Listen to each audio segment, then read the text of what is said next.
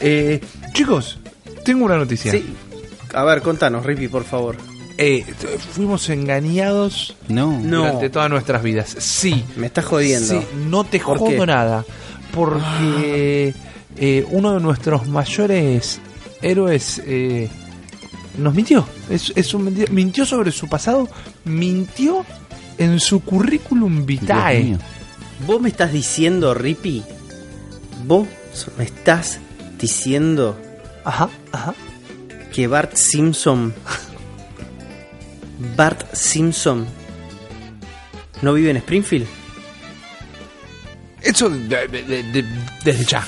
Eso como No. primero de todas las cosas. eh. Y no me, no me hagas contarte qué hizo Bart Simpson con la guita de la licencia de Bart Simpson contra los mutantes del espacio. No me hagas contarte eso. Terrible. Pero esto es peor porque esto pasó dentro de nuestra cama y no nos dimos cuenta. Eh, Es porque, como, uy, qué terrible. Claro, man, Las cosas que que pasan en mi cama son terribles, Rippy. ya, ya se- sabes cómo le gustaría a, a la gente enterarse. No, no te lo puedo ni explicar. Pero lo que está pasando acá, Juan, es que eh, Mario no es un plomero.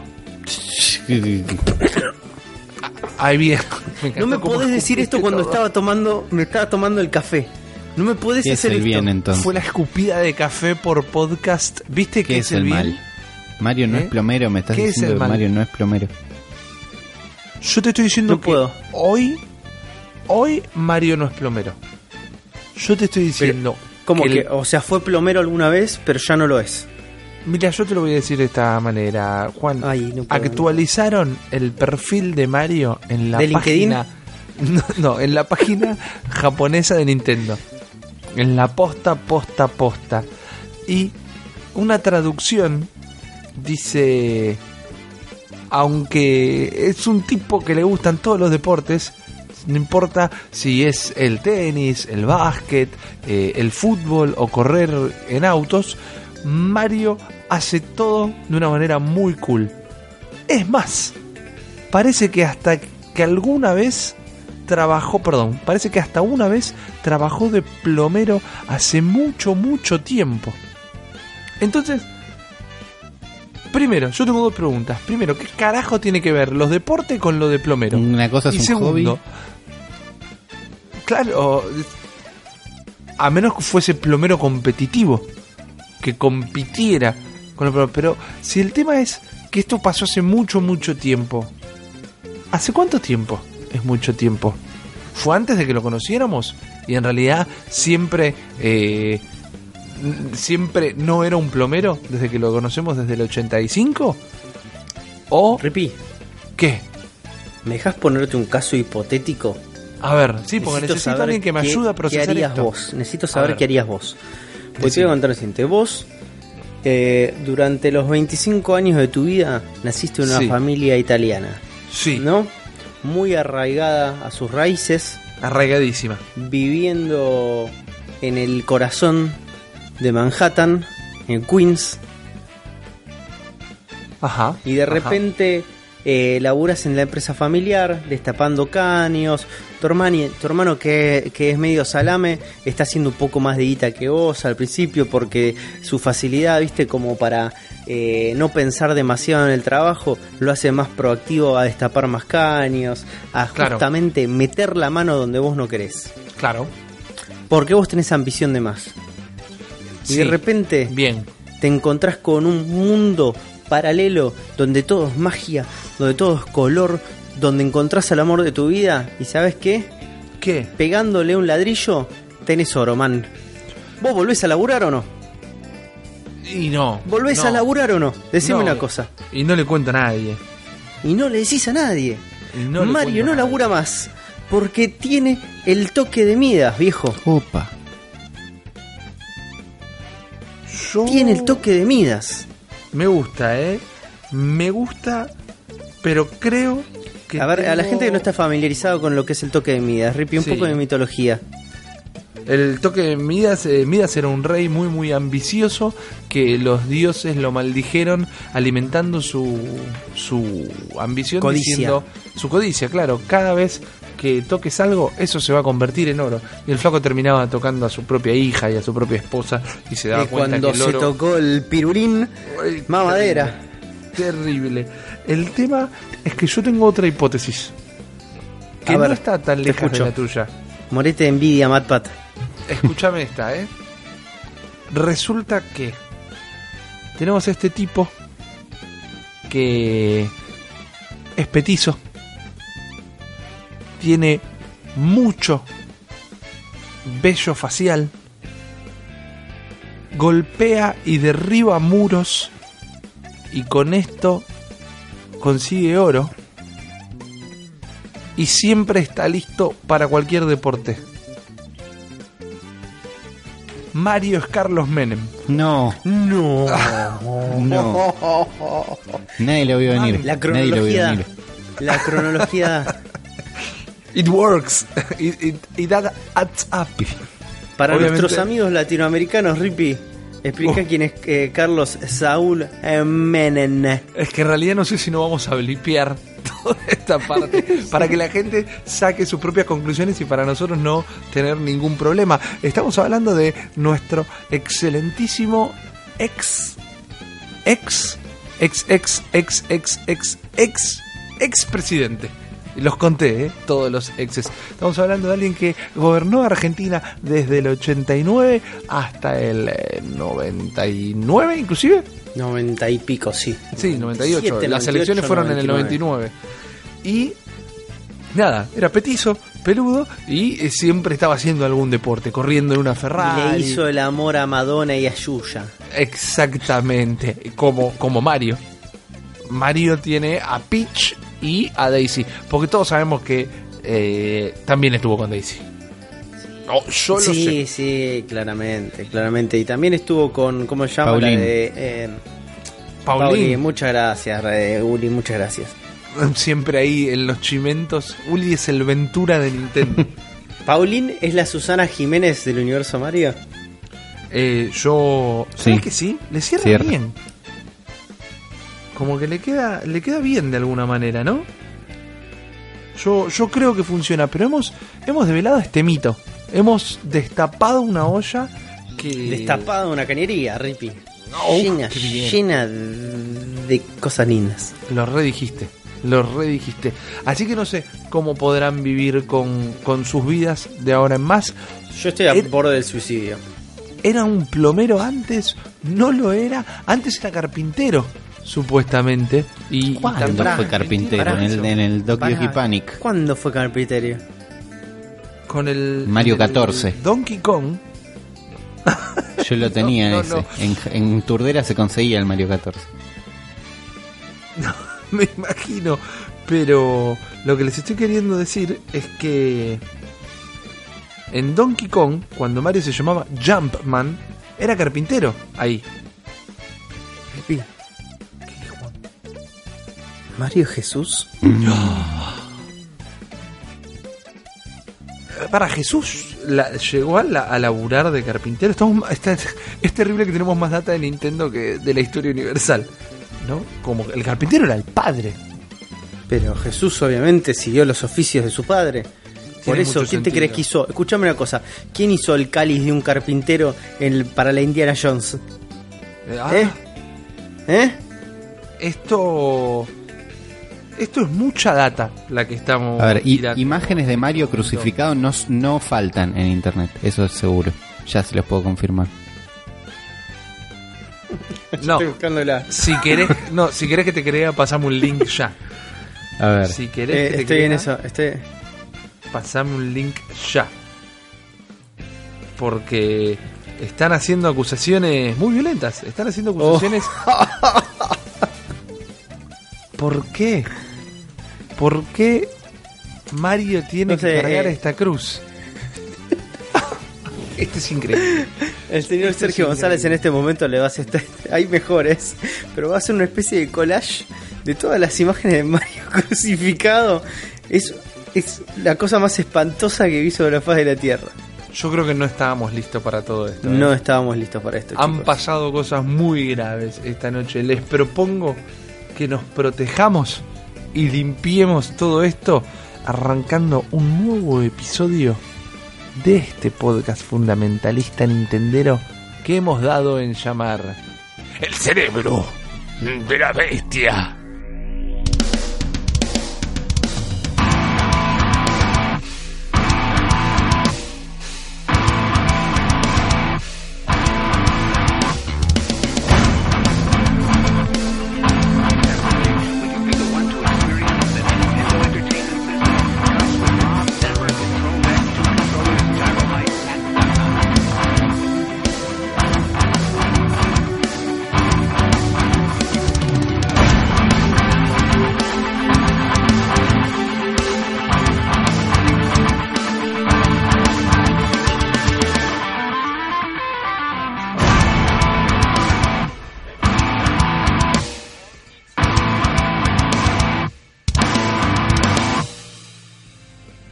Buenas noches entonces, bienvenidos a un nuevo episodio del Cerebro de la Bestia. Si lo están escuchando de noche, si lo están escuchando de día, buenos días. Y si lo están escuchando en Marte, no tengo idea cómo manejan sus horarios, discúlpenme, es un planeta muy extraño. Pásenos Sí, data. Por favor.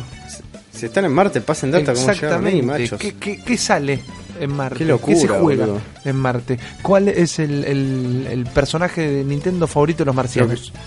Lo que te puedo asegurar, Rippy, es que el podcast más escuchado de Márquez Sí, de Márquez. de Marte es el cerebro de la bestia. Creo que le puedo prometer a nuestra audiencia un índice de dislexia altísimo para este programa. Hoy está muy fuerte, te puedo asegurar que está muy Así, fuerte. así lo queremos, así lo queremos, Juan. Entonces, para todos los que nos estén escuchando por primera vez, perdón, lo siento mucho, pero al margen de eso, les quería contar que esto es un, ep- un podcast donde hablamos exclusivamente de Nintendo y nuestro amor incondicional a la compañía nipona. Somos fundamentalistas, así nos queremos. No estoy solo, me acompaña el señor Ulises Fordewin. ¿Qué haces, Uli? ¿Qué tal? ¿Cómo están? Muy bien, ¿y vos? Bien, bien, tranquilo. Bien, me alegro. Uli es la voz de la razón y la voz de la locura absoluta es el señor Juan Ardone. ¿Cómo estás, Juan Ardone? Muchas gracias, Rippy, por esa presentación. Le doy la bienvenida a todos los habitantes del planeta. Márquez.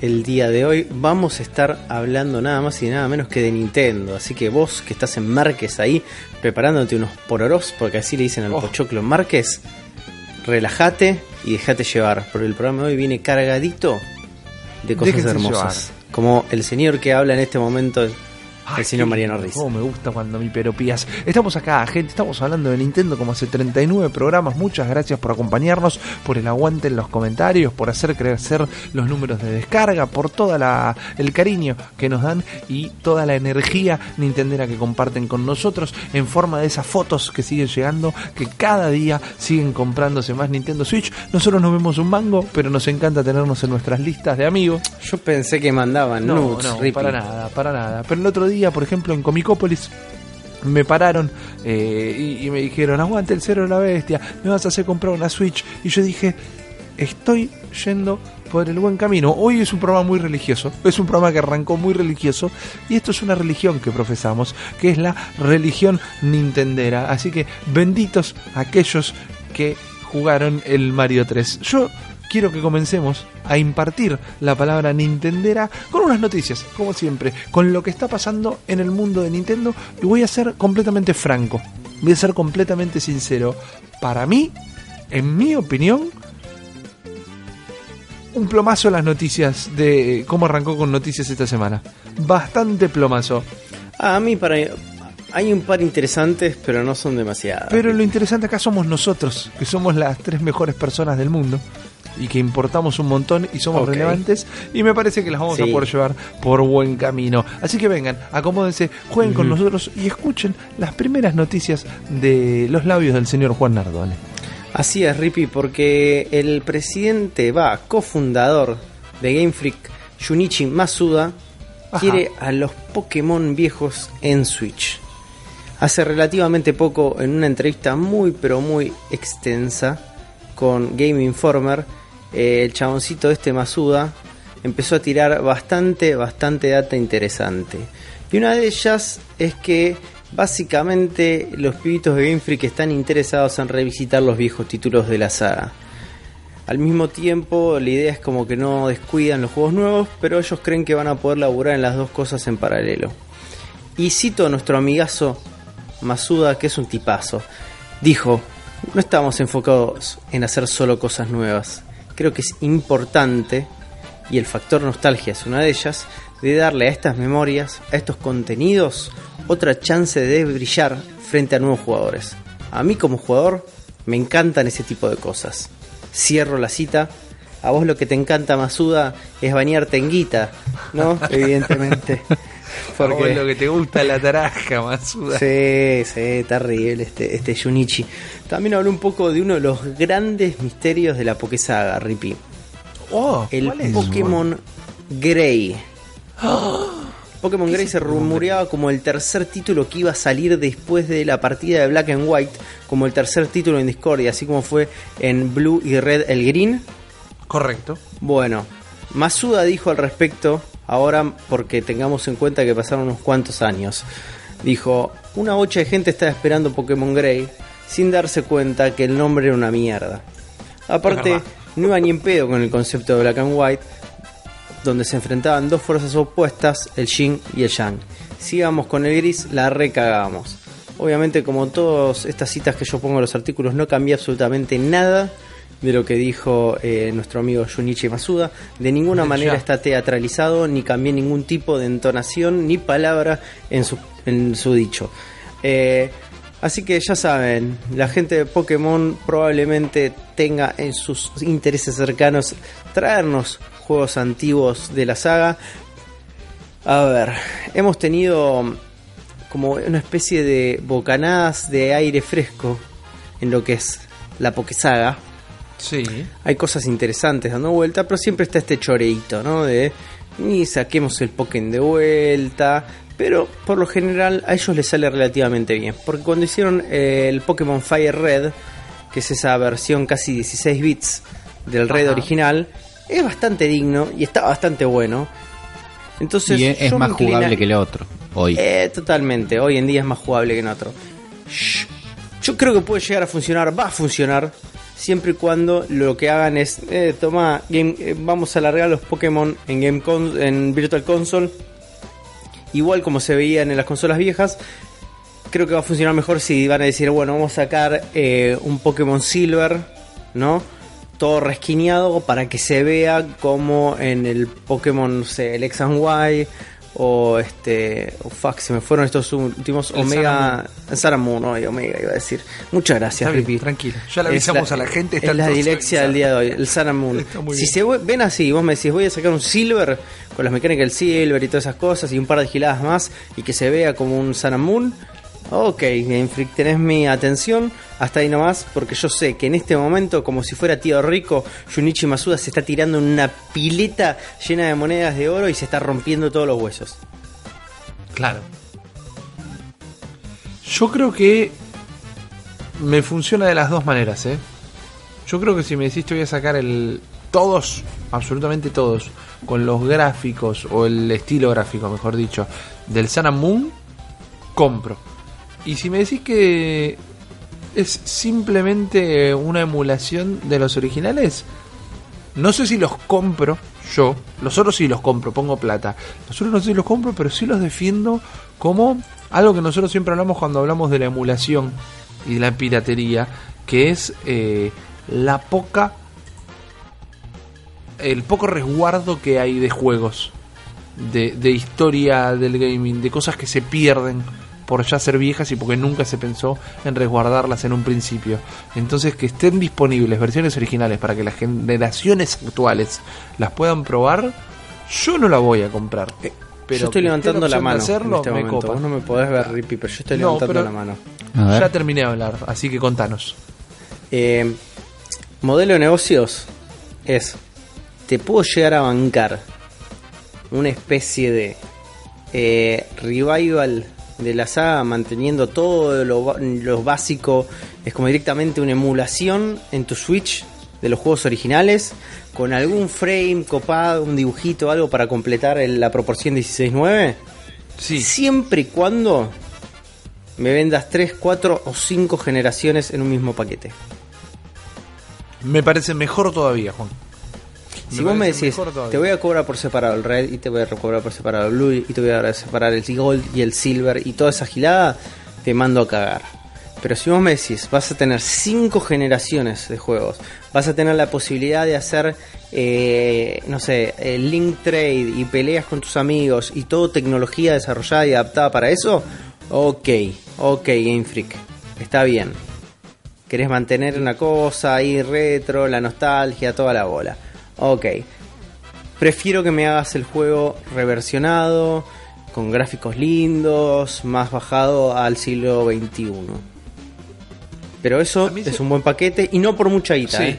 Si me lo querés cobrar 40 dólares, te cago patadas, Game Freak. No, bueno, pero mira, escúchame en esta. Eh, lo- yo pienso dos paquetes distintos. Uno es el de los juegos originales, un tanto remasterizados, eh, pero todas las generaciones, ponele, eh, te los pongo en un cartucho a 60 dólares. Todas las generaciones hasta... eh, De Pokémon History Collection Repeat Star se llama y te Sí. compras todos juntos. Exacto, hasta el black and white, te digo. Si querés el X y ahí quedan fuera, ponele. Dale. Pero hasta ahí y te lo cobro 60 dólares. O te, hago, te armo unos bundles, te armo unos paquetes. Mirame este paquete que es eh, Red, Blue and Green y Diamond Pearl and la otra piedra que había salido. ¿Recuerdan? Uy, El tercero, el, el- claro, No, ¿no? Rubí, Zafiro, Esmeralda era uno. Rubí, Zafiro, Esmeralda, exactamente. Te hago paquetitos de A3 a 15 dólares, pero vos te bajás el que querés y los otros dos se lo puedes regalar a amigos. Ah, me gusta, me raro, gusta. raro, pero me gusta. Para Me mí la, gusta. la única adaptación que tenés que hacer, los gráficos los puedes dejar como están, pero le agregás Sí. un control táctil y los vendés para celulares a 8 dólares cada uno y te recontrallenás de guita. Y es, Bueno, y es sí, sí. lo mejor que podés Sí. hacer. Sí, lo- ve- para, para celulares, pero con el sistema de red para poder tradear. No, por eso, sistema de red actual, entonces todo el mundo tiene un celular, pero un Pokémon bien... Porque jugar un Pokémon en un celular emulado está buenísimo, pero si Sí. te lo llegan a hacer táctil bien, no sé si jugaron al Pocket Mortis, que es Sí, el juego de sí. Rick and Morty. Yo lo dejé de jugar porque no podía soportar que no exista un Pokémon que se juegue como ese. Claro. Porque era un juego gratuito que eh, me iba a estirar la experiencia y era como un chamullo y estaba bueno como chiste, pero no estaba bueno como juego. Pero lo único que hacía ese juego era demostrar que un Pokémon en celulares recontra funcionaría. Me parece que lo- Nintendo lo re puede hacer y los puede cobrar 10 dólares cada uno. Es y que te ¿sabes los lo que me da compras. bronca? Es que no lo van a hacer. No lo van a hacer nunca. Y la idea es brillante. Lo que acabas de decir es brillante. Y no lo van a hacer nunca. Me, me parte el alma. Porque por un lado podrían hacer eso y llenarse de guita y llenarnos de amor a todos. Y por otro lado te meten un pero bastante grande. Para mí esto realmente... Yo me considero ofendido, aunque, aun cuando para mí no es un problema. Pero se mandan macanas como ahora de repente queda claro, queda establecido que algunos juegos de Switch van a necesitar una tarjeta SD sí o sí. Claro, lo, lo con- se lo contó Nintendo a IGN UK que algunos juegos físicos para Switch iban a requerir una micro SD para poder jugar. Y el primero de Físicos. estos, juegos físicos, juego que ya juegos que te, compraste con cartucho. que te compraste un cartuchito en un local. Te compraste, por ejemplo, el NBA 214. die- No, Sí. 2K18, 2K18. que sale ahora el 19 de septiembre. Va a ser el primer juego que vas a necesitar una micro SD para jugarlo. Nintendo dijo que iba a aclarar muy bien en el packaging del juego que, que ibas a necesitar algo. Entonces vemos la tapa del juego que tiene una, una barra blanca que dice Internet Download and Micro SD Card Required, ¿no? Que necesitas que te vas a tener que bajar cosas y que vas a necesitar una micro SD. Es medio una paja. Ya sabíamos que la consola tiene 32 GB de memoria, que es un poco poco. Sí. Y me imagino que esto viene con juegos que son multiplataforma y que están acostumbrados a instalarse. Creo que hay un montón de juegos que vos te los compras para PlayStation 4, te compras un DVD, Blu-ray, no sé qué es, y igual lo tenés que instalar el juego. Es como una cosa así. Eh, después aclararon que dependiendo de los requerimientos de cada juego, tal vez no sea necesaria y puedas usar la memoria interna de la consola. Y también que cuando vos te compres un juego y llegues a tu casa diciendo, uy, quiero jugar el NBA 2K18, vas a poder jugar algunos modos sin instalarlo. Entonces el juego va a funcionar de entrada, pero para tener la experiencia completa vas a necesitar una tarjeta y vas a necesitar conexión a internet para bajarte los paquetes que faltan. Al mismo tiempo que Nintendo anunciaba esto, anunciaba que se asoció con SanDisk o con Western Digital, que hacen SanDisk, para sacar unas tarjetas micro SD exclusivas para Switch, no exclusivas, sino que tienen un loguito de Switch chiquitito de 64 y 128 GB y que vienen con Mario o con Link en la, en la cajita, en el cartoncito. Qué justito, ¿eh? Para, para hacer el anuncio. Qué justito todo. Demasiado justito.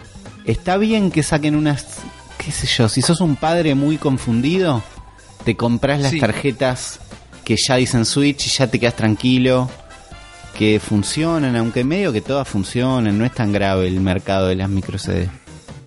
No, pero bueno, la Switch tiene capacidad para, para manejar estas nuevas SD que, que son un toque más potentes, pero igual. A mí me parece un dono en el culo. Ustedes saben que yo soy el primero en saltar a defender a Nintendo. Pero nos habían dicho que esto no iba a hacer falta. O habían esquivado muy bien aclararlo. Y queda en evidencia una vez más el gran problema de Nintendo es que nunca le alcanza la memoria. Esto siento que es la oportunidad en la que menos podemos quejarnos o debemos quejarnos porque la consola en sí, la Switch, viene cumpliendo con todo. Y viene cumpliendo en demasía. Y yo ya tengo una tarjeta SD. ¿De Pero me cuánto? jode. ¿De Eh, cuánto es tu CD? Ah, ciento y pico de gigas, no me acuerdo en este 128, te fuiste como momento. full. ¿Nardone? No sé si lo. Porque me la compró Nardone, se la mandé Sí, a comprar a él. que es el 128, tipo que sale. Rippy. 128, ahí está, no me acordaba. Entonces, los, los dos tienen 128 GB de más, además de los 32 que vienen en la consola.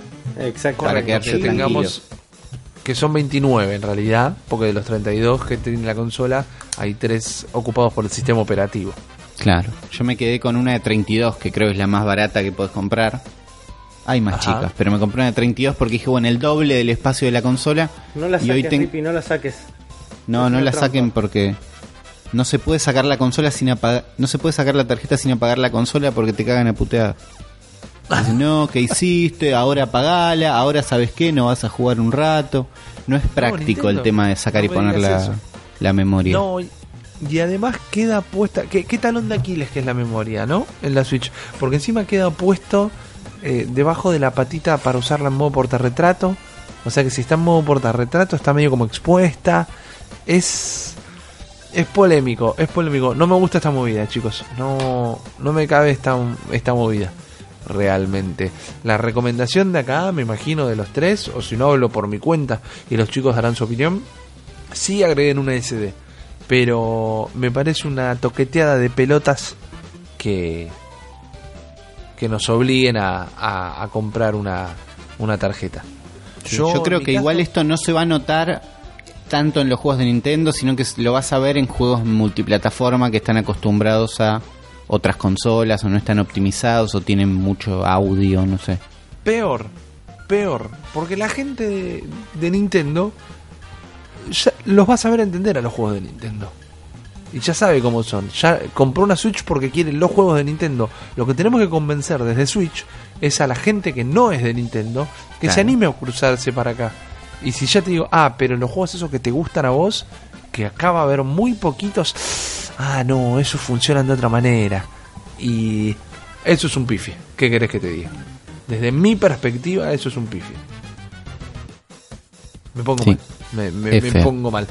Porque hay cosas que Nintendo hace bien. Por ejemplo, trascendió. eh, eh, esto es como. Tiene es un arma de doble filo en realidad. Porque el- el- lo que salió bien no fue de Nintendo. Lo hizo otra compañía. Pero habla bien de Nintendo de alguna manera. Ahora lo vamos a discutir. Porque este fin de semana les recomiendo. Y esto significa que ahora voy a tener que ponerlo eh, en la descripción de este video abajo el link salió un video del canal Did You Know Gaming, que son los que hacen como pequeños documentalitos de 3-4 minutos de videojuegos, del eh, Marian Rabbits, contando cómo Ubisoft convenció a Nintendo de hacer eh, este juego con toda una licencia de ellos y cuenta cosas que ya sabíamos pero que son realmente buenas anécdotas como el hecho que los diseños los hizo Ubisoft por completo. Los diseños de los personajes los hizo Ubisoft por completo. No es que tenían assets. Inclusive cuando fue a una reunión en Kioto, eh, les preguntaron. Viste, Miyamoto le dijo, che, ¿cómo, ¿de dónde sacaron esos modelos si nosotros no le pasamos ningún asset? No, los hicimos nosotros desde cero. Y Nintendo quedó fascinada con esa reunión e inclusive cuentan que para la primera reunión lo único que les había pedido Nintendo era arte conceptual y los flacos hicieron una demo del juego directamente. O sea que hubo un esfuerzo. Pero me llamó algo particularmente la atención que quería compartir porque me parece eh, que vamos a saber apreciar y, y quizás charlarlo un poquito. Es cómo Ubisoft convenció a Nintendo de que los personajes pudieran tener armas. Para quienes todavía no jugaron Mario Rabbids, pero seguramente lo tienen visto, es un juego de estrategia por turnos donde los personajes tienen distintos tipos de armas. Son armas de fantasía, disparan miel, una dispara resortes que te empujan, tienen formas graciosas. eh, eh, la de Luigi es la aspiradora que se hizo icónica a partir del Luigi's Mansion. No son AK-47 y armas reconocibles, pero de todas maneras, más allá de que parte de la manera de convencer a Miyamoto fue como mostrando estas cosas bastante cartoon, esto de mirá, esta dispara miel y cuando le pega al enemigo se queda pegado al suelo, no vino las armas no eran una idea inicial de Ubisoft, sino que Nintendo, como la gente hace con nosotros para la bestia Game Jam, les puso una consigna a la hora de permitirles hacer un juego. Y era que Mario no podía, eh, y los personajes en general, no podían saltar. Tenían que hacer un juego de Mario donde Mario y sus personajes no pudieran saltar. Es decir, ya de entrada es como que no pueden hacer un plataformero. No pueden hacer un Rayman. No pueden hacer algo donde Mario salte. Claramente todos vimos que los personajes saltan y saltan un montón en el juego. Pero fue a partir de esta limitación de si a Mario le sacás su característica esencial, si a Mario le sacás la habilidad que lo define, ¿qué le podemos agregar? Y ahí dijeron, Pimbi, les agregamos armas. Y no solo America. Sí. Igual creo que creo que para, para no desinformar, eh, esto era Ubisoft Francia, si no me equivoco, no importa. Montreal, Eh, un- sí, donde hablan puede ser. El tema es que no solo lo convencieron por ahí, yéndose completamente al demonio eh, con algo que encajaba en el universo nintendero, sino que le tocaron en el corazoncito a Miyamoto porque cuando iba a salir el Mario original, en lugar de disparar pelotitas de fuego cuando agarraran la flor, la idea era que disparara balas Mario y a último momento Miyamoto dijo no, eh, esto no, no, no va a funcionar y lo terminó cambiando por la pelotita de fuego. Pero es como que pegó toda una vuelta entera y me encanta que haya pegado esa vuelta al personaje desde una limitación que impuso Nintendo. Yo al principio decía que esto habla bien de Nintendo, en realidad habla bien de Ubisoft. Pero comparándolo con la noticia anterior, esto demuestra una apertura de cabeza de Nintendo. Yo creo que acá se dieron un montón de coincidencias y buen laburo, porque yo creo que si Electronic Arts presentaba el mismo juego y le mostraba que Mario y los personajes tenían armas, lo sacaban cagando. Sí, pero eh, tenía una Desert Eagle en el juego de Electronic Arts, man. Claro, sí, sí, sí, Sí, sí. ya, totalmente. Y un lanzallamas. Sí. Eh, pero bueno, viste. hay Acá tenés un lanzallamas, eh. Guarda. Sí, hay algunas que escupen fuego eh, y me gusta que se agarran el culito y salen corriendo. Porque es muy Nintendo, está muy bien, lo hizo muy bien Ubisoft, no me voy a cansar de decirlo. Pero me jode muchísimo que abran la cabeza para estas cosas y no para los temas de hardware, como ponerle más memoria a la máquina o como... eh, no meter palos en las ruedas justamente en los juegos que atraerían a otro público. Porque yo te puedo asegurar que por más que abren la cabeza para con otros juegos, son títulos que son bastante extraños, bastante de culto, como decir eh, todos los títulos de Suda 51. Exactamente, Rippy Suda 51 es uno de nuestros desarrolladores favoritos porque es un loco Yes. de mierda. Eh, y por más de que nos, no hemos jugado a casi, casi nada de su biblioteca, hemos jugado muy poco Lollipop Chainsaw, eh, el juego este donde tenés un arma que en realidad es tu erección, que nunca me acuerdo Sí. el nombre, Shadow of the El- Dam, el Shadow of the Dam, ahí está, que son dos juegos que tengo en este momento y que se- me encantan, son dos juegos muy, muy divertidos, muy pochocleros, muy que over the top. además. Exactamente, se llama Your Johnson Yes. eh, tu arma.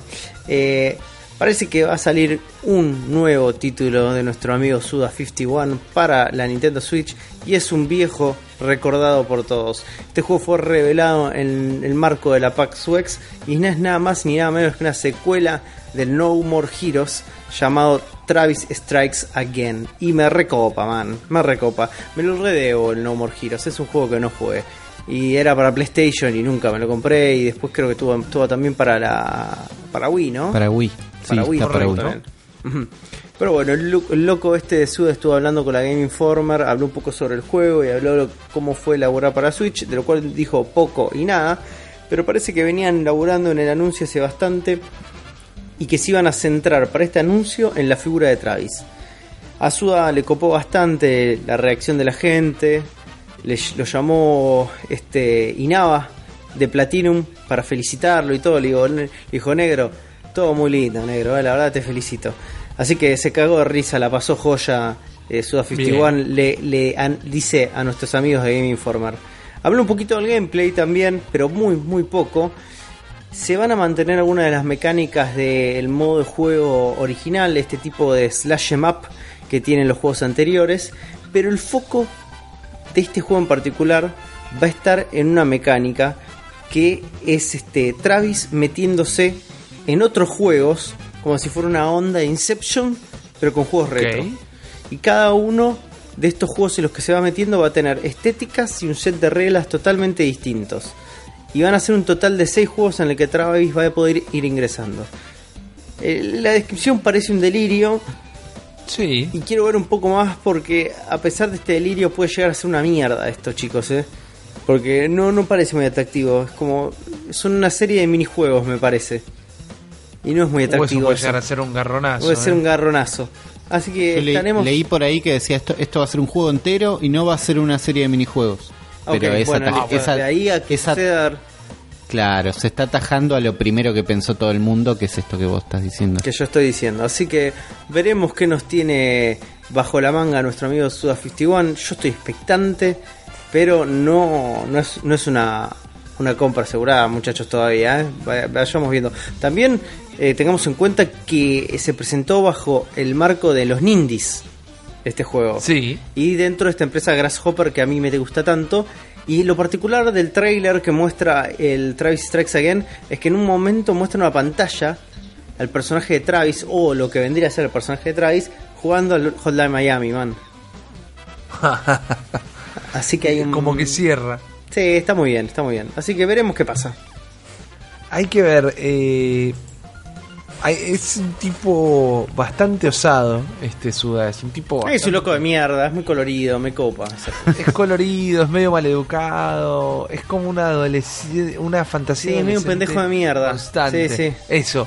Y funciona. Funciona, muy bien. Eh, ojalá, ojalá que esté bastante copado el juego.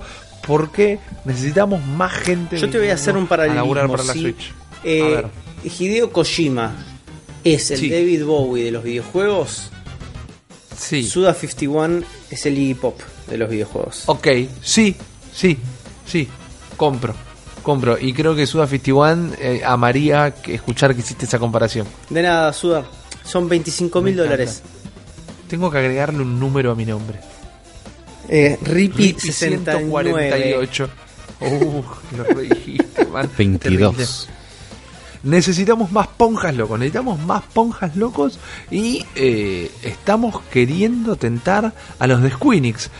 Hace muy poquito, creo que el, el último programa o el anterior, estábamos hablando de este posible eh, Final Fantasy XV medio chibi, que es el que va a estar en los celulares para la Switch, pero parece que eh, Tabata se sigue atajando un poquito todavía.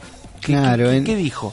La semana pasada habíamos visto que en la Gamescom Hajime Tabata, Hajime Tabata, el director del Sí. Final Fantasy XV, eh, mo- mientras mostraban que iban a sacar un Final Fantasy PC Edition Super con todo el anti-aliasing que todos quieran y con vista en primera persona, también iban a sacar un Pocket Edition que iba a salir en episodios, que iba a tener otra estética totalmente distinta, como una, esto que vos decías, una estética chibi, como carac- eh, caricaturizada Sí, y en Super episodios- le dicen también, sí. Claro, que va a salir en una Pocket Edition para teléfonos. También dijeron que estaban trabajando en otra consola que rima mucho con Twitch, que era donde Sí. estaban haciendo esta transmisión. Y no dijeron nada más. Y ahí todos dijeron, eh, claramente Final Fantasy sale para Switch, no sé qué, va a estar buenísimo. Pero en una entrevista con Dual Shockers, Jaime aclaró que si bien nada está decidido, están viendo de qué es capaz la Switch. Que hasta ahora probaron correr el Luminous Engine, que es el motor propio de Squeenix que corre el. Final Fantasy XV. Es el mismo que usan las versiones de PlayStation 4 y Xbox One. Y no, no funciona bien en Switch. Después No le da- aclaró. no el power. Eh, claro, pero después aclaró que no se esforzaron ni un poco en hacerlo funcionar, en optimizarlo para la plataforma, sino que probaron a ver qué pasaba. ¿Entendés? Está bien, dijeron, uh, queremos esto, lo cargaron y le dieron play, de entrada no funcionó tan bien, sí tuvieron resultados positivos con Unity y Unreal 4, con lo cual no descartan nada. Así que ahora que empiezan a entender el resto de las capacidades de la consola, están viendo qué tipo de, de approach van a hacer para sacar un Final Fantasy XV en Switch. Yo creo que alguna versión van a sacar sí o sí porque están como medio locos con Final Fantasy XV, están sacando versiones para todos lados, están haciendo una un crossover con Assassin's Creed raro. Rarísimo, pero no es solamente Rarísimo. los skins. Es una son una serie de misiones dentro de Final Fantasy XV que es un festival de asesinos. Ah, donde tienen misiones, tienen mecánicas de treparse muy parecidas a las del Assassin's Creed y asesinatos locos Sí, en secreto. Yo, pens- yo pensé que iba a ser solamente unas ropitas que le podías poner a Noctis que eran parecidas. No, no, hay, hay, hay toda una historia, hay secuencias, hay imágenes donde los ves trepando y asesinando gente en secreto, pero todo dentro del Final Fantasy XV. Así que me imagino que no se quieren perder una y mínimo van a sacar esta versión de Final Fantasy Pocket Edition en episodios para Switch. A mí, No ¿sabes sé si está buenísimo eso. A mí no me copó mucho lo que vi, pero me da la impresión que si dicen que todavía están viendo las opciones, quizás quieren sacar algo que esté por encima de la Pocket Edition Claro. y, y por debajo del juego. Mira, yo soy un tipo que de esto sabe poco y nada. Acá lo necesitamos a Lanchita, por ejemplo. Pero el motor de Ubisoft, el motor que corre el Rabbids, eh, se llama Teardrop, como, como, como lágrimas, por decirlo de alguna manera. Sí. Y es el mismo motor que corre lo que vimos del Beyond Good a nivel 2. Sí. Y de Division también, por ejemplo. Bueno, me decís que con eso no podés hacer una versión escalada para abajo del Final Fantasy XV. Escalada para abajo, eh. Escalada para abajo.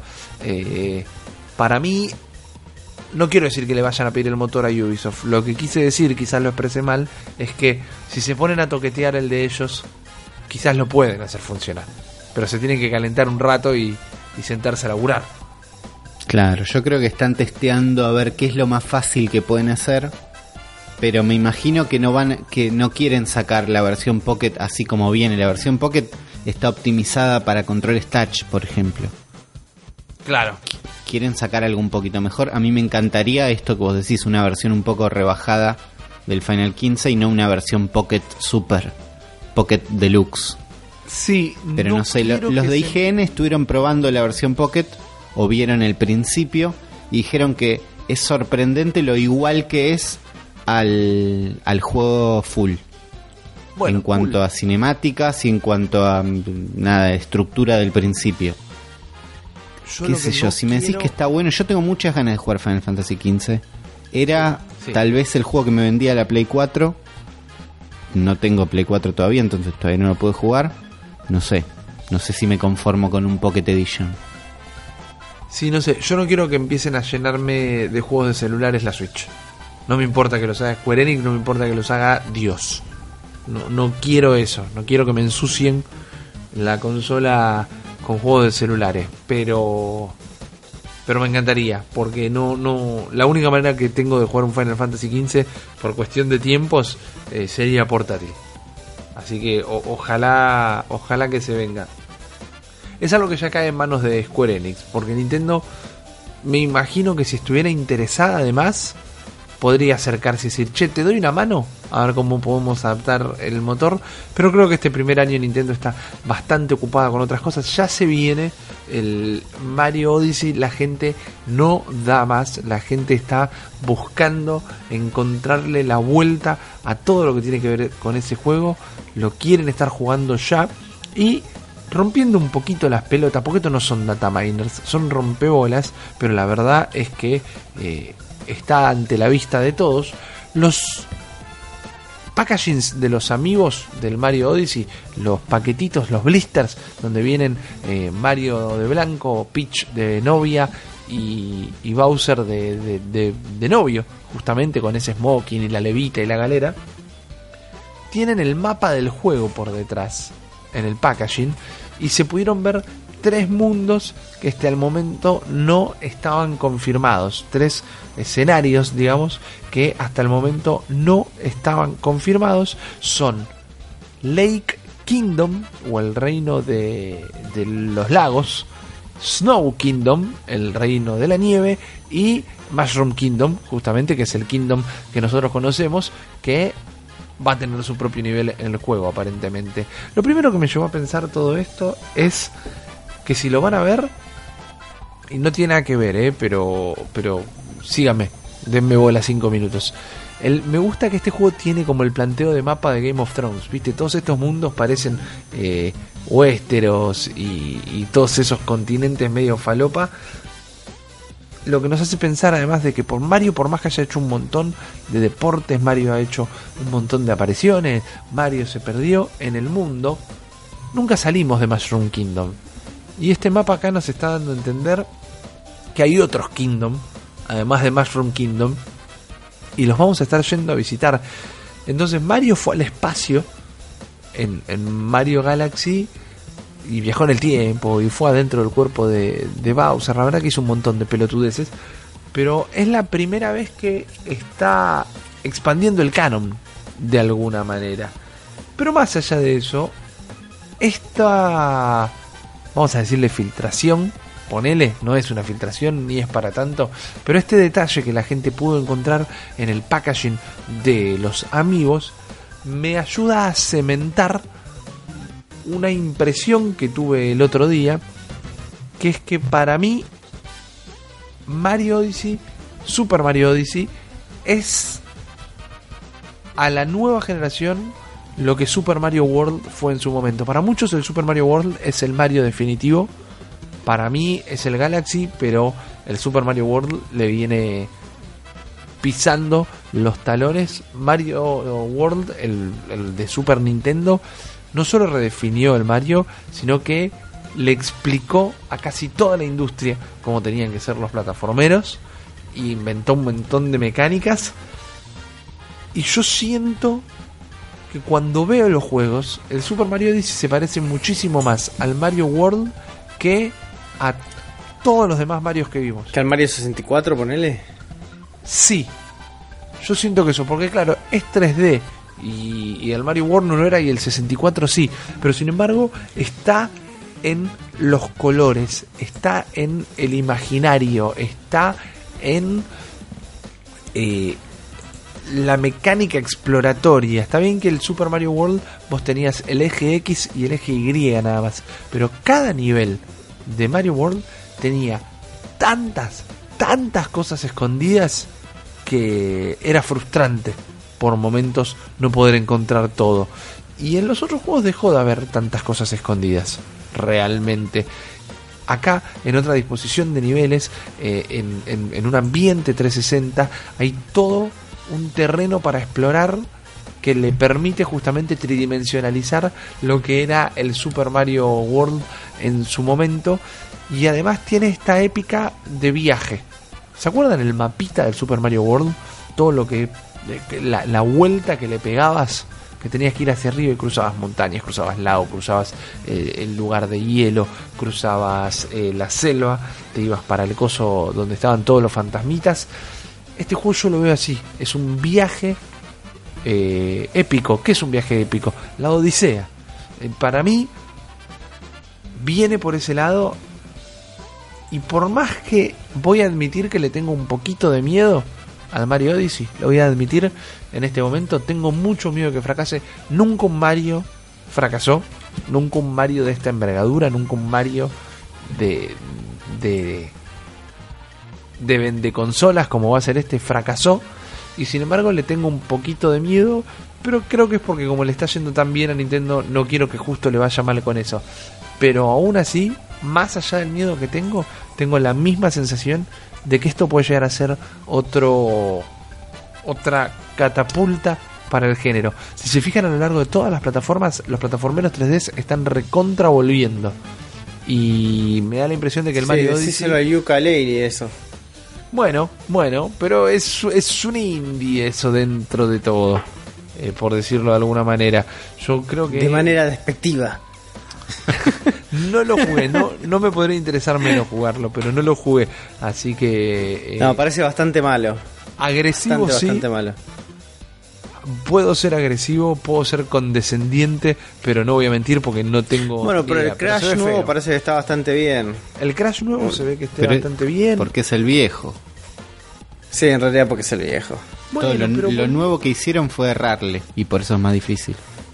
fueron volviendo los Tomb Raider, fueron volviendo eh, todo ese ese tipo de juegos donde la exploración 3D y, y colgarse y saltar y amacarse, eh, por mucho tiempo estuvo desaparecido eso.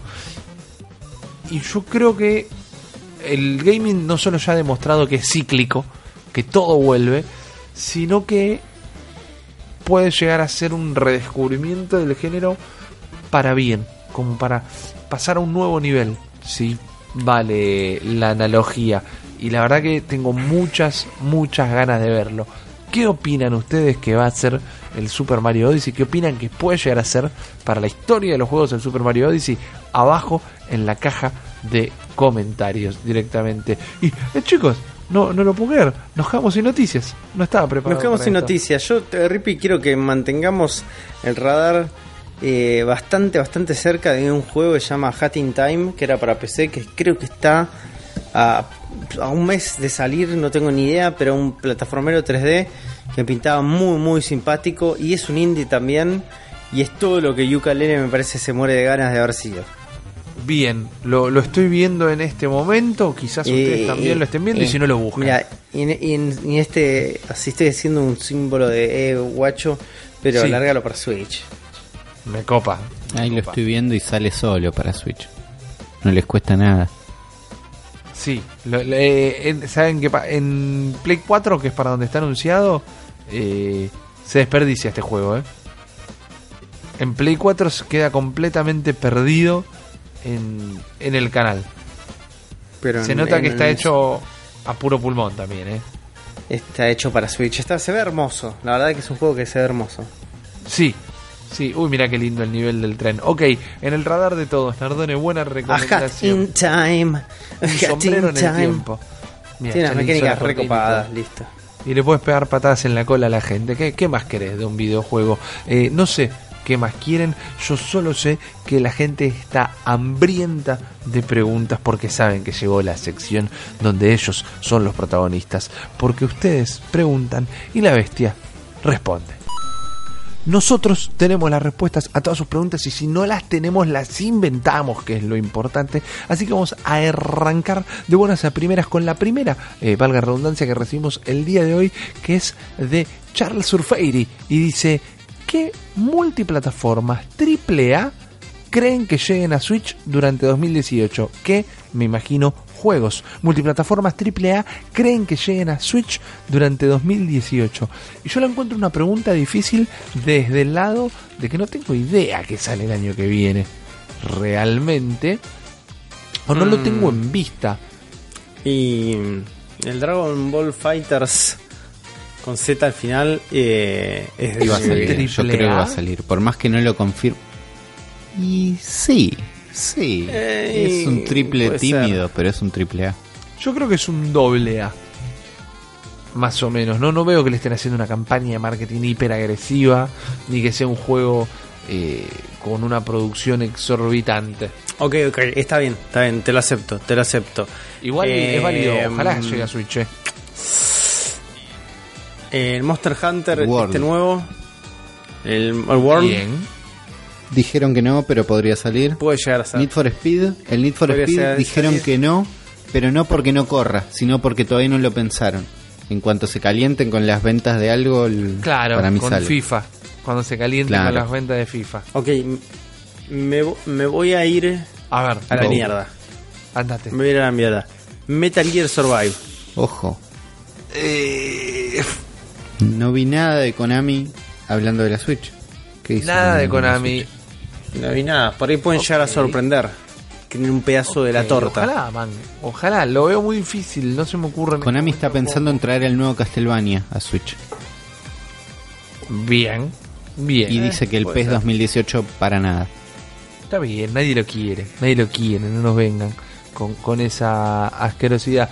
Eh, tuvieron buenas respuestas, chicos, tuvieron buenas respuestas, creo que Charles Surferi se puede dar por satisfecho. Me hicieron acordar cuando dijeron el Need for Speed que Nintendo sigue haciendo una- un movimiento de marketing muy copado, perdón que meta esto en la bestia responde, ¿no?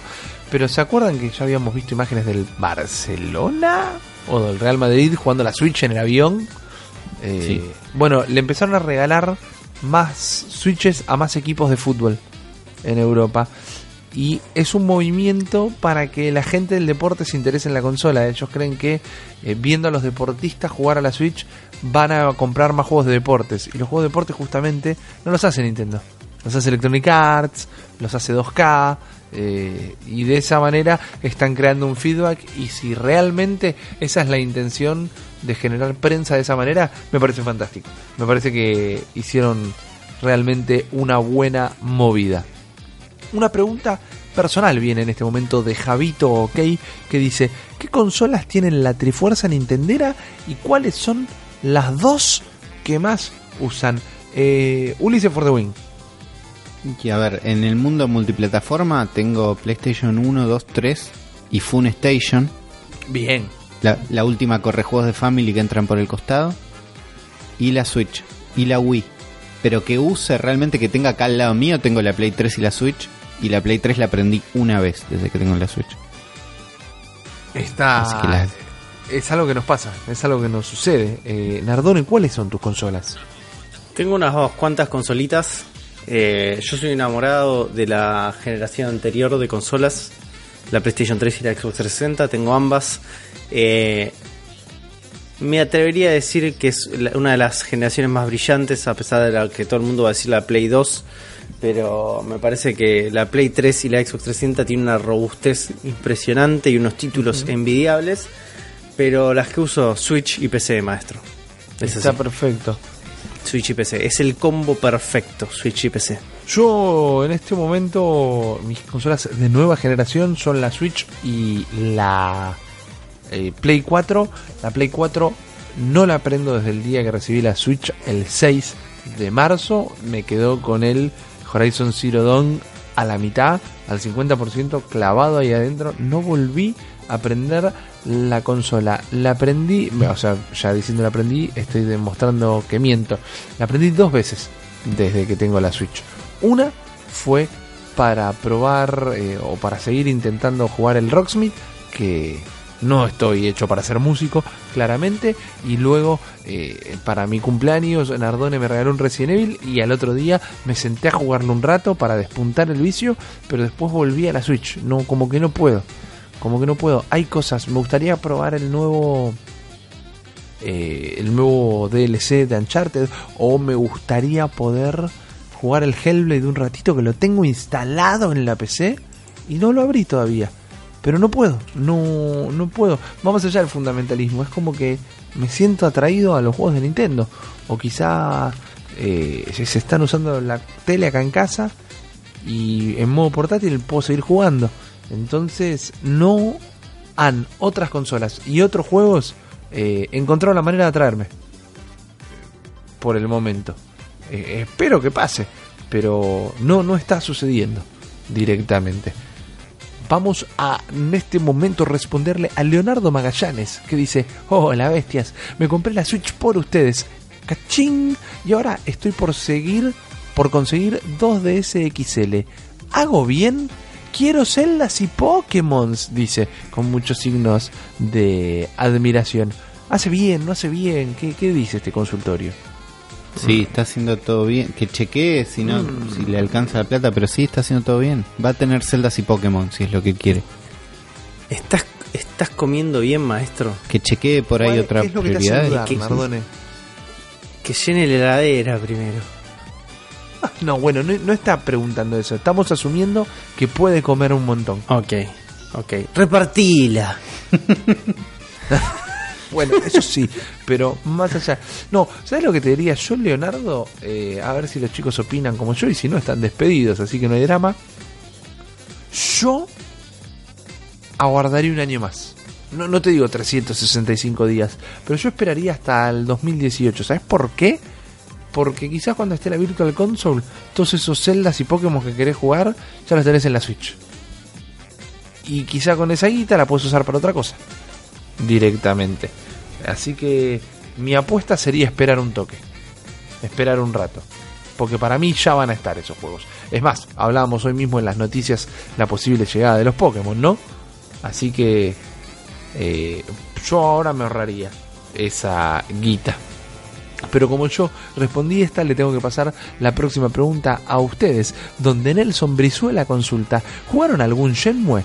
¿Les llama la atención Shenmue 3? ¿Lo jugarían si sale para la Switch? Son como un montón de preguntas. Vamos por partes. Yo no jugué nada. ¿Jugaron Shenmue? Sí. Ok, entonces Nardone toma la posta en este.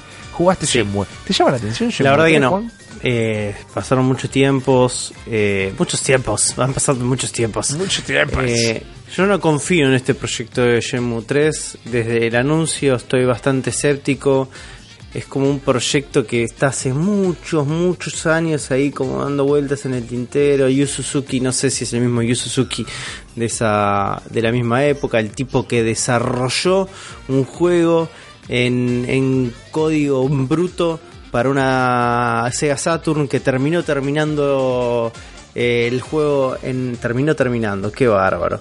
Eh, que lo terminó en una Dreamcast, que después el 2 terminó saliendo en una Xbox, es como es un, es un proyecto reconvulsionado, es una historia eh, que es, es, es pintoresca, la historia más allá del desarrollo y todo lo que pasó, pero no, no, no, no creo que pueda confiar en que sea un buen juego después de todo, más sabiendo que el legado de Shenmue hizo mejores juegos que el Shenmue.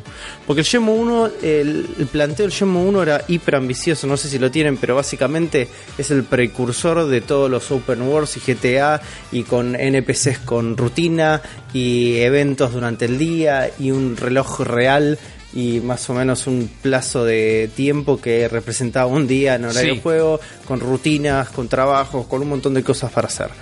GTA, Saints Row, todos esos juegos ¿no? Maman de lo que eh, del pilar fundacional que fue Shenmue. ¿Ok? Partamos de eso.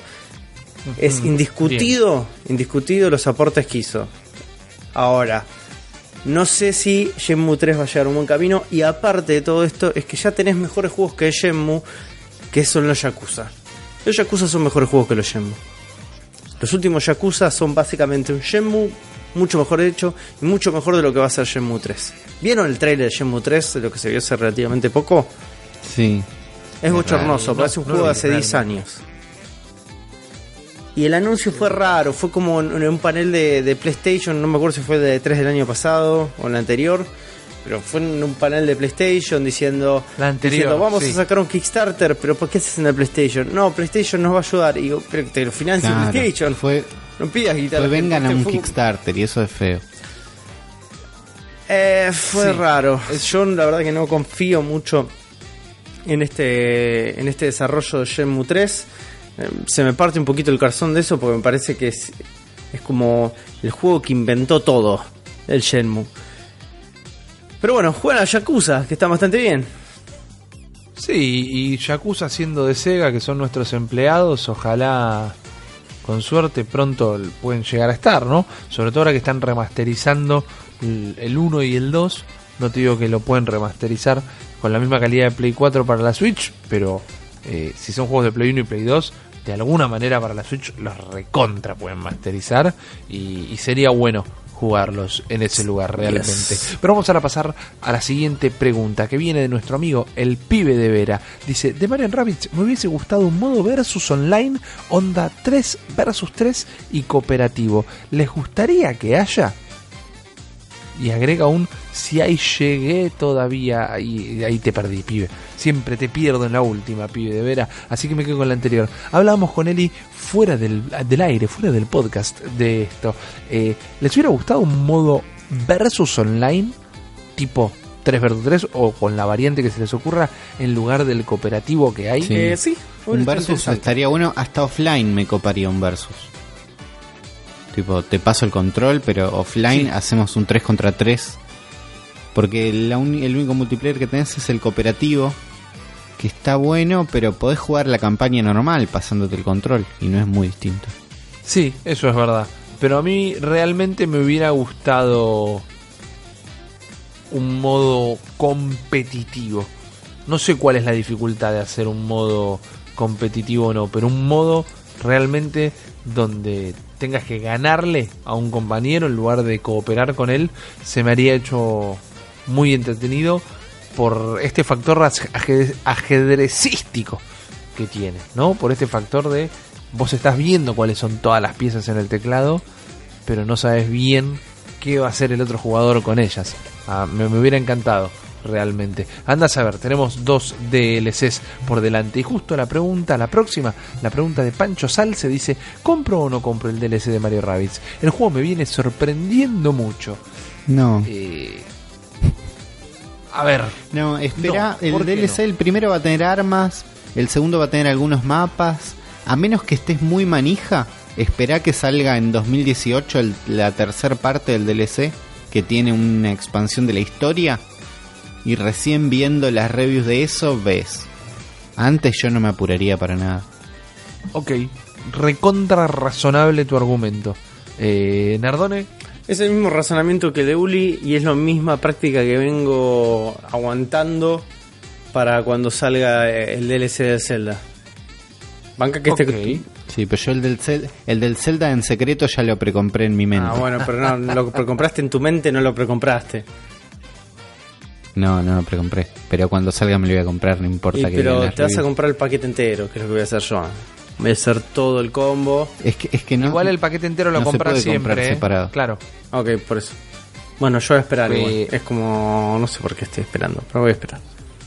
Bueno, Sí, yo no me, no me lo compré ahora porque tampoco quiero jugar Zelda ahora. Como que claro. quiero dejarlo estar un rato. Fantástico, tenemos dos no, entonces yo Pancho Salsa te voy a decir ponételo de gorra, porque si sabes que te lo vas a comprar después, eh, cómpratelo ahora, y es lo mismo, igual él no pregunta si lo compra ya, pregunta si lo compra, y eventualmente lo vas a comprar, eh, terminá de jugar el juego y asegúrate que realmente te haya gustado, pero si lo querés, compralo, la vida es demasiado corta para... Para no estar comprando esos DLCs. Vamos poniendo el quinta fondo porque nos quedan pocas pero intensas preguntas realmente.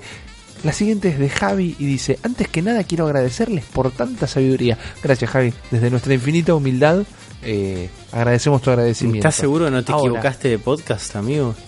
No, no, no, no, déjalo que crea eso, porque él lo que en realidad quiere saber es con qué juego de Metroid le recomendamos arrancar.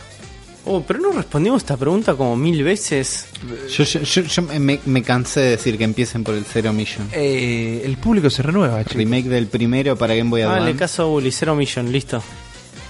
Otra pregunta. Es verdad.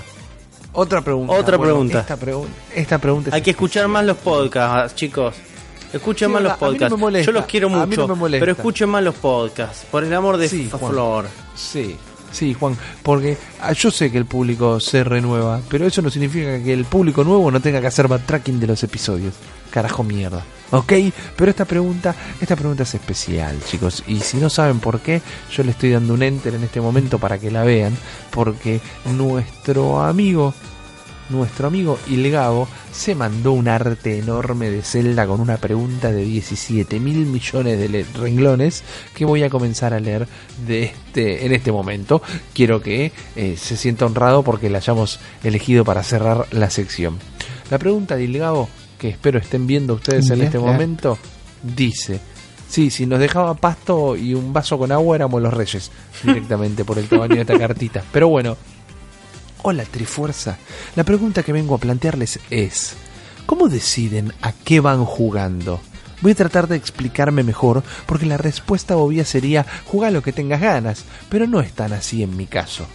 Estudio, trabajo y paso tiempo con mi pareja, por lo que los tiempos que quedan para jugar son muy, muy pocos. Contando todas las plataformas virtuales más los juegos físicos en PC, tengo unos 80 que todavía no jugué barra pasé. Eso, sumado a todo un catálogo de Wii que como ustedes fueron viendo, poco a poco estoy jugando. Lo normal es que termine jugando Overwatch por un tema de que las partidas son rápidas y dentro de todo quedo conforme. Tal vez ustedes con la Switch en este momento no tengan ese problema, porque obviamente van a jugar esos juegos que son muy nuevos. Pero, ¿cómo van decidiendo que juegan? ¿Les chupa un huevo que les queden juegos colgados? Saludos y aguante la bestia, papá. Eh, sentida, muy sentida la, la carta de, de Ilgau al punto que hizo que la silla de uno de los chicos se explote en mil pedazos. Sí, era la mía, era la mía. Me tuve que, me tuve que correr del lugar donde estaba. Tenía miedo que te hayas caído de la silla, No, no. en realidad. Pero no, te tiró de... te- Juan, decí la verdad, te tiró de culo la pregunta. Sí, así fue. ¿Tienen un método de elegir a qué van jugando Sí. o los guía su corazón? Sí, se llama con el que estoy más caliente. Y listo. Bien, Bien. Eh, es una manera de, de aclararlo. Eh, vos con todo lo que tenés apilado en tu backtracking, Uli, en tu backlog, mejor dicho, ¿cómo vas eligiendo que vas jugando? Para mí lo, lo mejor es, no sé, hasta hace poco yo jugaba Play 3, entonces te alejas de, de la vorágine de lo que está saliendo y lo que todos tienen que jugar ya. Para mí te puedes alejar un poco de eso, salvo que estés con la Switch y entonces vas jugando lo que va saliendo porque están todos buenísimos y está bueno jugar lo que los demás están jugando. Pero si no, para mí te conviene hacerte una lista de... O sea, te quedás como en una plataforma, decís, "Uh, tengo ganas de jugar esto, y te haces una lista y vas tachando los que conseguís. Tratás de no jugar pegados juegos que son parecidos porque vas descansando, juegas uno corto, uno largo. Sí. Pero para mí centrarte en una plataforma te ayuda a organizarte un poquito. Sí, yo creo que es así. Yo tardé en aprenderlo, ¿eh? Tardé muchísimo en aprenderlo. Pero nadie te corre para terminar ningún juego. No vales más o menos por los juegos que hayas terminado. Y entiendo que hay algo en jugar un juego ni bien sale, porque me recontrapasa. Pero en el mundo de hoy, si hay algo que aprendimos del mercado de los videojuegos de hoy, es que esperás seis meses y ya va a estar a mitad de precio el juego. Y espera un poquito más y te lo tiran por la cabeza. Entonces, yo seguiría el consejo de Uli. Anda anotante. Primero seguí tu corazón. Es el consejo de Uli y el de Juan combinados. Si hay algo que te recontra calienta, ponételo de gorra. Y después el resto, anda anotándolo. Y cuando podés los vas jugando. Mejor jugar tranquilo. Porque vos mismo lo decís, eh, amigo. Tenés juegos que te compraste ahora y no estás jugando. Entonces, para tenerlo colgado, hasta que lo puedas jugar, más vale pagarle una fracción de peso. Aparte, los juegos son como un buen whisky, amigo. Hay que saborearlos con su tiempo. Cada uno tiene tiempos distintos de tomarlo. Entonces, Sí, correrlos disfruta los pedo. momentos. Totalmente. Totalmente de acuerdo. Y habiendo dicho esto, hemos satisfecho las dudas de todos nuestros oyentes y lo vamos a hacer todavía más. Porque este es el momento de la sección, al menos mi sección favorita de este podcast, se los voy a decir y ni siquiera sé de qué va a hablar hoy. Señores, el micrófono en este momento es del señor Juan Nardone y su cartuchera. Muchas gracias Rippy por esa presentación, por ese anuncio. Relájense un poco, Uli y Rippy. Reclínense sobre su silla. Bien. Porque lo que hoy les voy a estar por contar es probablemente una historia que los va a dejar perplejos, helados, fascinados. Porque le voy a extender una pregunta a ambos y a toda nuestra audiencia en este momento. ¿Cuál es el peor juego de todos los tiempos? Uf. Hace relativamente poco vos, Rippy, trajiste sobre la mesa y desmenuzaste toda la historia del Superman 64. ¿Es así? Ajá. Probablemente Sí, una historia muy pintoresca, hermosa historia, mucho mejor contada por vos que lo que realmente es. Se agradece. Pero también estaremos dando vuelta una especie de gigante que casi se lleva consigo a la industria del videojuego. Que era el ET para el Atari 2600. Claro. Pero chicos, ninguno de esos dos se asemeja a lo que yo hoy les voy a estar contando. No será Porque el mucho, Juan. juego, el peor juego de la historia es tan terrible que es uno de los mejores secretos guardados en la historia del videojuego. Y es una parte indeleble de su mística. Corría los años 80, chicos, y nos teletransportamos directamente al lejano oriente, a la isla de Nippon, a conocer un prócer. Pero ustedes dirán, no, no un prócer del videojuego. ¿De qué me estás hablando, Juan? ¿De qué me Un prócer hablando, de la televisión, del cine, de la comedia. Un director, un actor, un poeta, un artista. Takeshi Kitano, chicos. Juan? Pa. Beat Takeshi, conocido como director, actor de películas de Yakuza como Violent Cop, Sonatin, haciendo de el samurái Sio Satoichi. Brother, esa película donde un Yakuza va a Estados Unidos y se hace amigo de un negro. Todas películas impresionantes, pero durante los 80 Kitano tenía otro tipo de vida. Kitano tenía su propio programa de televisión como si fuera Marley llamado Takeshi's Castle. Y sí, era básicamente un programa de Marley. Takeshi's Castle era un programa precursor a lo que fue Hombre al Agua de los hermanitos Corol o absolutamente todos los programas que hizo Marley durante Telefe. Bueno, eso hacía Takeshi Kitano en la tele. Y un comediante hiper famoso, al nivel Marcelo Tinelli en la Argentina. Resulta que para los 80 la empresa Taito de videojuegos estaba interesada en desarrollar un videojuego de la franquicia de Takeshi Castle. Entonces cuando Kitano se enteró, lo agarró, fue a las oficinas de Taito, lo agarró Jorge Taito y le dijo, escúchame Jorge, vos relajá negro, que este juego lo dirijo yo. Ah, se puso la 10. Se puso la 10.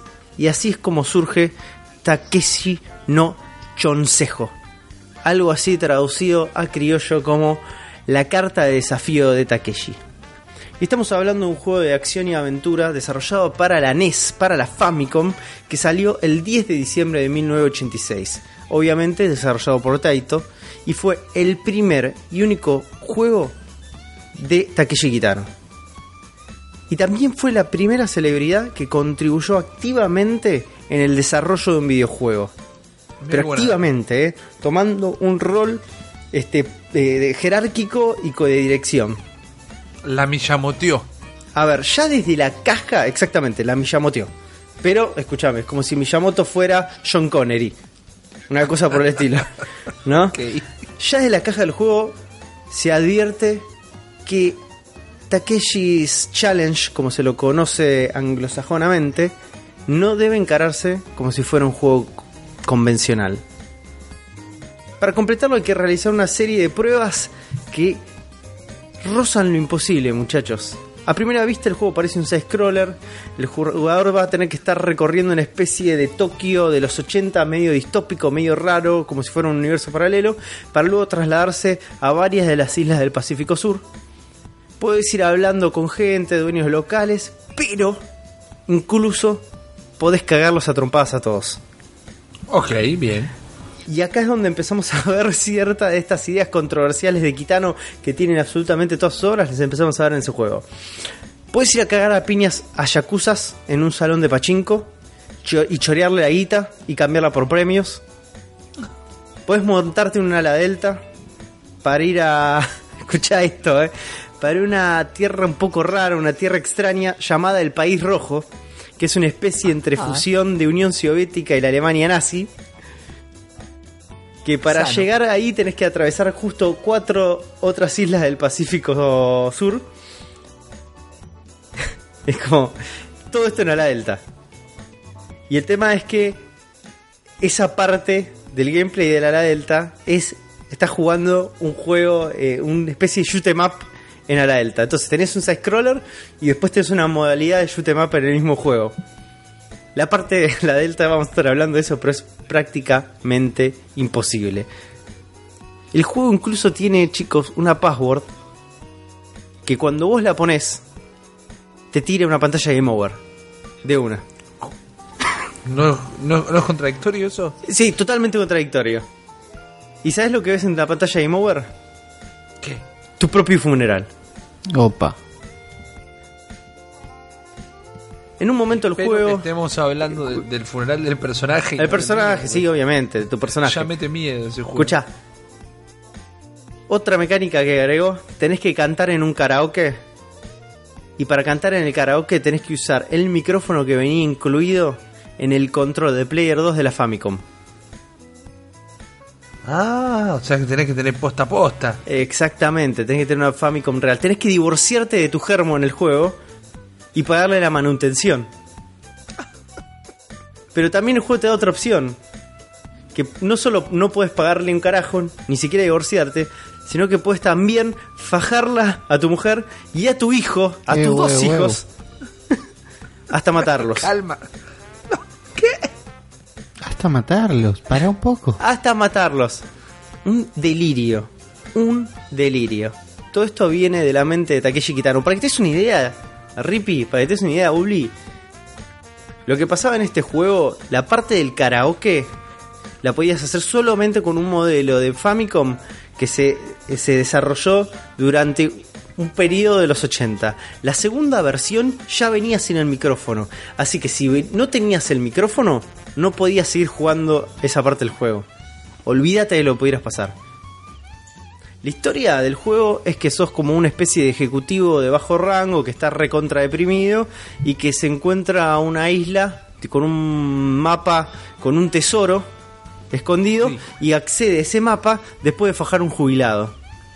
Eh, Claro, claro. Entonces, Claro. el objetivo, exactamente, el objetivo no es no, no está del todo claro, pero obviamente lo que estamos marcando en todas estas cosas que fuimos enumerando, estas ideas controversiales de Kitano, es que vos tenés que romper todas las convenciones sociales en busca de la verdadera felicidad.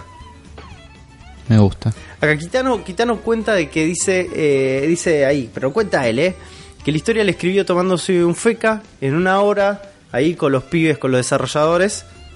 Pero la gente de Game Center CX, que es un programa de videojuegos de, de Fuji TV, dice que Kitano se le ocurrió la historia estando totalmente dado vuelta en un bar.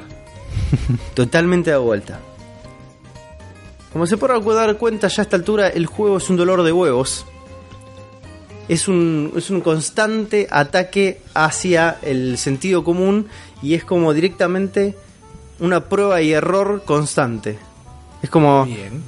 perdés, ganás, perdés, ganás, perdés, ganás. Los puzzles son imposibles de resolver.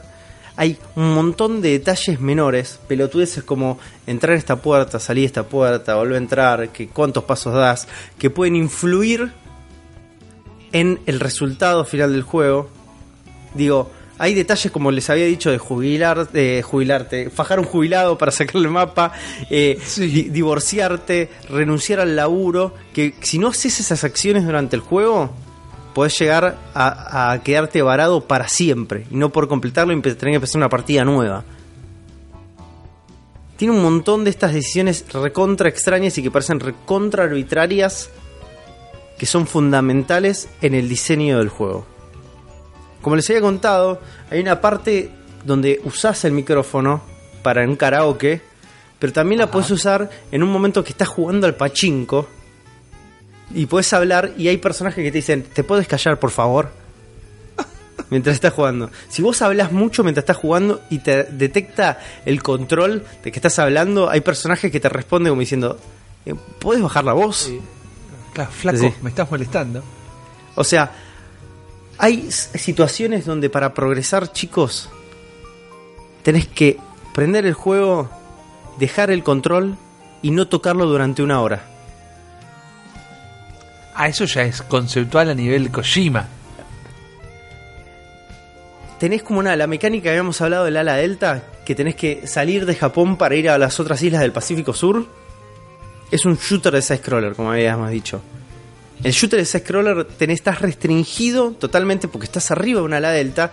Y los ala deltas, a menos que no agarres un vientito, obviamente, no te volvés a levantar. Entonces no podés ir para arriba a menos que agarres un vientito. Bien. se vuelve una pesadilla. El juego tenía este segmento de karaoke que te evalúa realmente si cantaste bien o mal. Y vos decís, ¿cómo puedes saber un juego de Famicom si canto bien o mal? Buena pregunta.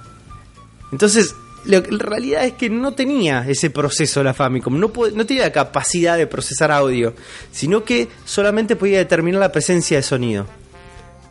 Entonces, esa etapa directamente podías no cantar absolutamente nada. Si vos soplabas al micrófono con, con suficiente consistencia, podías llegar a pasarlo. Claro. Entonces no hacía falta que cantes, no cantabas Shimauta, ni cantabas alguna canción de Soledad. No hacía falta nada. Vos le pegabas un sopladito, eso detectaba que había algún tipo de sonido y podía llegarlo a pasar. Ahora, si vos no pasabas bien esa etapa tres veces, o sea, si no cantabas tres veces bien una canción, tenías que repetirla todas las veces hasta cantar bien las tres canciones. Es un infierno. Sí, es un infierno. El juego, una vez que se termina de trasladar de ser de Tokio a la parte de la delta, terminas en una isla, adentro de una cueva, donde tenés que encontrar el tesoro. Y también esa parte es imposible. Está llena de enemigos, está recontra plagado, no puedes avanzar, es un desastre. Pero tiene un bug que vos apretando el start es como se respawnean todos los bichos por durante dos segundos y podés ir avanzando que es la única manera que puedes terminar el juego. Una vez que llegas a, al tesoro, abrís el tesoro, pantalla negra totalmente que dice The End. Esperas un ratito y te aparece un dibujito en píxeles de la cara de Kitano. Y eso es todo. El tema es que si vos dejas 5 minutos la pantalla de final, el texto de End cambia y te aparece una leyenda que dice ¿Por qué se está tomando este juego tan en serio? Como una, una especie de troleada jodida después de haber atravesado ese infierno de videojuego. Pero hay un detalle más también. Es que si vos en la pantalla de inicio, como si fuera algún juego de los Kunio Kun, como el, el Goal 3, el famoso Goal 3, el Kunio Kun no Nenketsu Soccer, donde podés manejar el tipito durante la pantalla de inicio, bueno, en Takeshi's Challenge, eh, Challenge puedes hacer exactamente lo mismo. Y si tiras 30.720 piñas en esa pantalla, te lleva directamente a la pantalla final.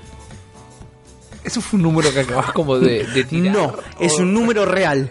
Tenés que tirar Repetímelo. 30.720 piñas. Al aire, no importa que los estés No, conectando. no estás pegando nada, no, no importa.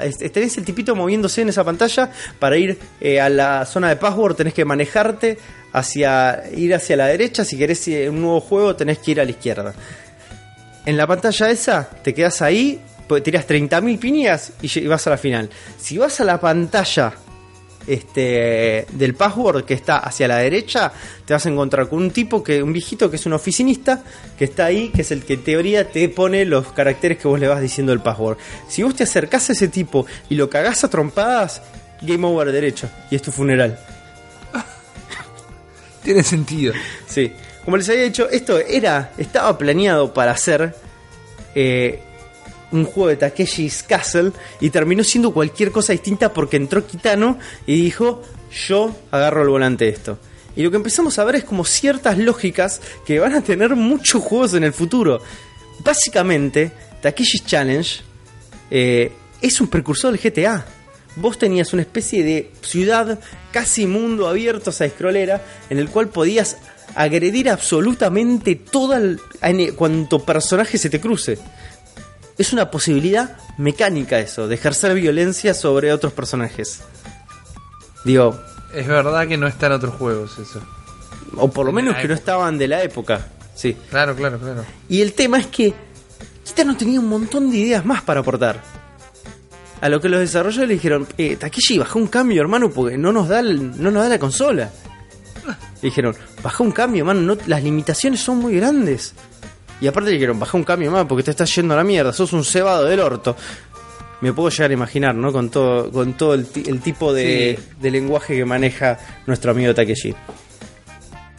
Dentro de la saga de, de, este- de Takeshis, de Kitanos, se hicieron otros dos juegos mal del cual no estuvo, pero para nada involucrado. Y el tema también que le sumó mucho al juego es que durante la época del lanzamiento del juego, Kitano se metió como una especie en un quilombo con un rial de Japón en el momento que, o un Luis Ventura que tenía una, una revista como de chimentos que se llamaba Friday, se metió en un bardo y armó un montón de quilombo y eso hizo que también la figura de él se resalte por el momento e influyera en las ventas. Salieron dos comerciales de TV para este juego. Una en donde está Kitano cantando en un karaoke mientras jugaba el juego. Y en la otra eh, es Kitano gritándole al micrófono del segundo joystick de la, de la Famicom. Diciendo, tirá, salí gato. Viste, como una cosa así. Eh, y, para, y en ese momento saca el mapa de tesoro de la pantalla de la tele. Y si empiezan a ver ahí ya en el comercial, en los dos comerciales, te está dando ciertas pistas como para terminar el juego. O sea, obviamente ibas a tener que usar el segundo control, o ibas a tener un segmento de karaoke, ibas a necesitar un Claro. mapa de tesoro. Todas esas cuestiones inherentes del gameplay en ninguna parte del juego están explicadas. En ninguna parte del juego. Según Taito, se vendieron más de 800.000 copias del juego. La gente que la compró en el año 86, se pueden imaginar, no sabía qué carajo hacer con el juego. Así que a las pocas semanas, una editorial japonesa sacó una guía para completar el juego. El tema es que el autor de esa guía, en la primera edición de la guía, se olvidó poner un montón de detalles muy chiquitos que hacían que no pudieras terminar el juego. Y salió esa edición sin esos detalles y la gente no podía terminar el juego ni siquiera con guía. Así que tuvieron que volver a reeditarla con todos los errores, con todas las cosas que había omitido el autor por accidente. La revista Famitsu la puso en primer lugar en su ranking de juegos Kusoge. ¿Sabes qué son juegos Kusoge?